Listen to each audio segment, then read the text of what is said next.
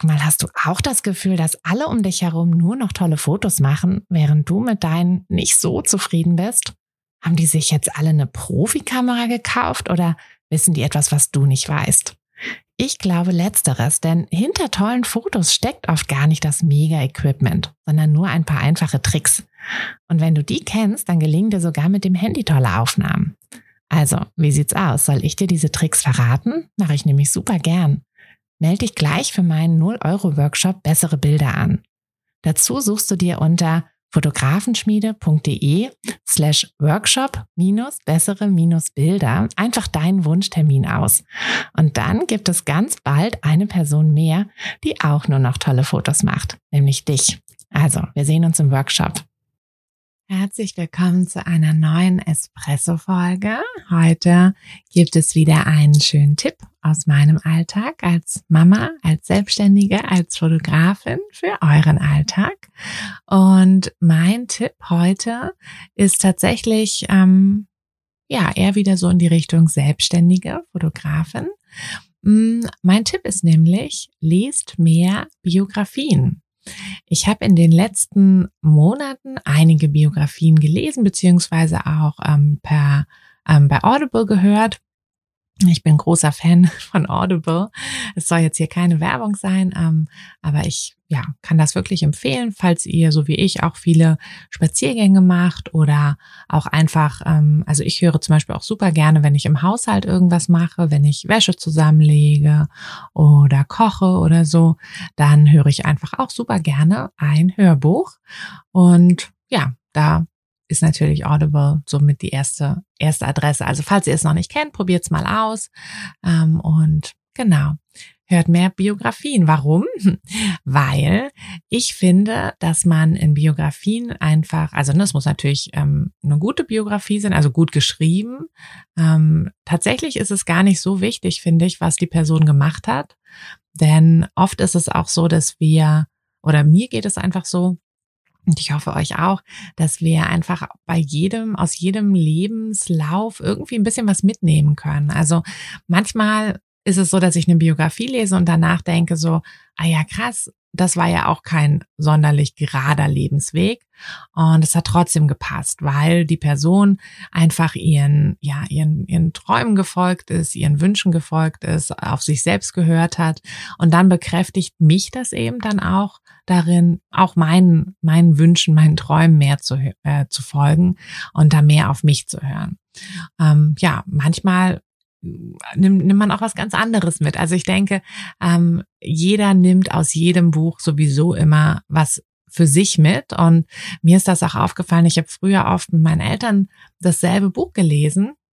Und wir haben uns alle danach an unterschiedliche Dinge erinnert in dem Buch und andere Dinge gar nicht so richtig wahrgenommen, gar nicht so, die blieben gar nicht so richtig hängen. Also hm, das ist ja dieses, dieses grundsätzliche, was man ja auch sagt, dass ähm, alles, was jemand anderes zu einem sagt, also was, was jemand anderes zu euch sagt, sagt ja mehr über die Person aus als über euch, weil es sagt natürlich hauptsächlich das aus, was die Person, ähm, ja, was die Person selber äh, für Gefühle hat, für ähm, Erfahrungen hat und für für eine Art hat, quasi ähm, euer Verhalten zu filtern und euer Verhalten wahrzunehmen. Und das finde ich auch ähm, ja einen sehr interessanten Gedankengang. Und so ist das natürlich äh, auch bei Büchern eben, dass ihr ganz andere Sachen aus den Büchern mitnehmen werdet ähm, als als ich zum Beispiel.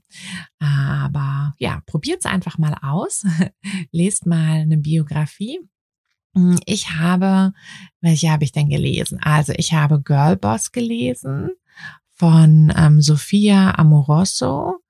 Ich hoffe, ich habe ihren Namen jetzt richtig ausgesprochen. Ähm, die von, die hatte dieses Nasty Girl, ähm, so ein Modelabel gegründet. Ähm, das fand ich sehr interessant. Wir sind nämlich, ich glaube, wir sind sogar ein Jahrgang.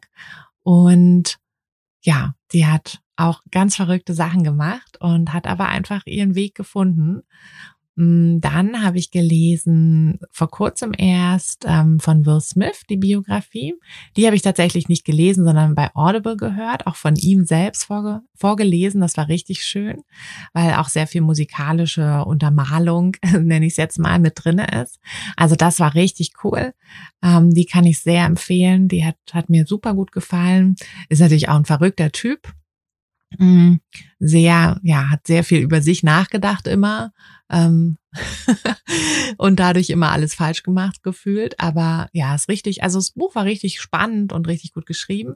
Und sehr spannend fand ich auch von ähm, Elon Musk die ähm, Biografie. Das ist keine Autobiografie, die ist von jemand anders geschrieben, ähm, der das aber auch richtig gut geschrieben hat. Und das war auch super spannend. Also, ne, auch wenn wir jetzt natürlich keine äh, Raketenwissenschaftler werden und wahrscheinlich auch keine E-Autos ähm, entwerfen und auf den Markt bringen möchten, aber ich fand das einfach so inspirierend ähm, zu sehen, wie er so seinen Weg gegangen ist, ähm, welche Art von, ja, wie, wie, wie er arbeitet und natürlich aber auch, wie er so bestimmte Dinge ähm, einfach generell seine, seine Werte. Also er hatte zum Beispiel gesagt, wenn du es wirklich liebst, dann musst du es machen und wenn du es nicht liebst, dann macht es auch keinen Sinn, es zu machen. Und genau so ist es, finde ich. Also das kann ich auch wirklich sehr empfehlen.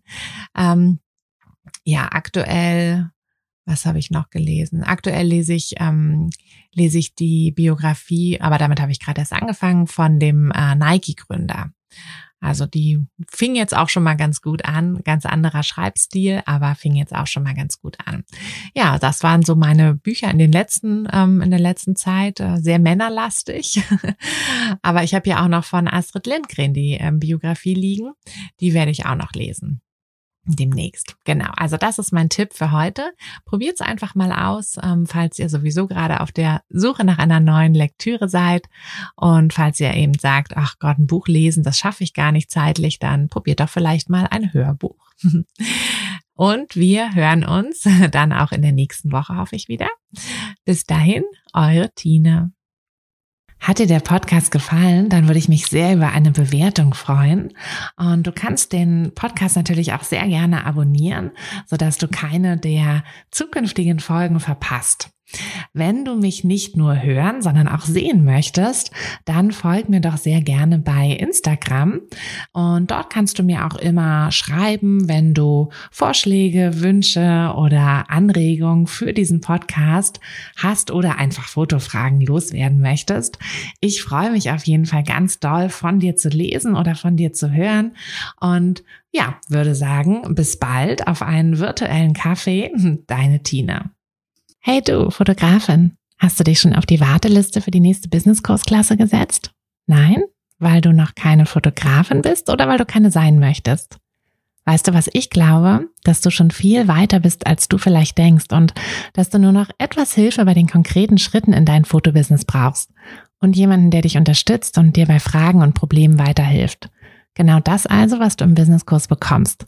Deshalb setz dich am besten gleich auf die Warteliste unter fotografenschmiede.de slash business-kurs.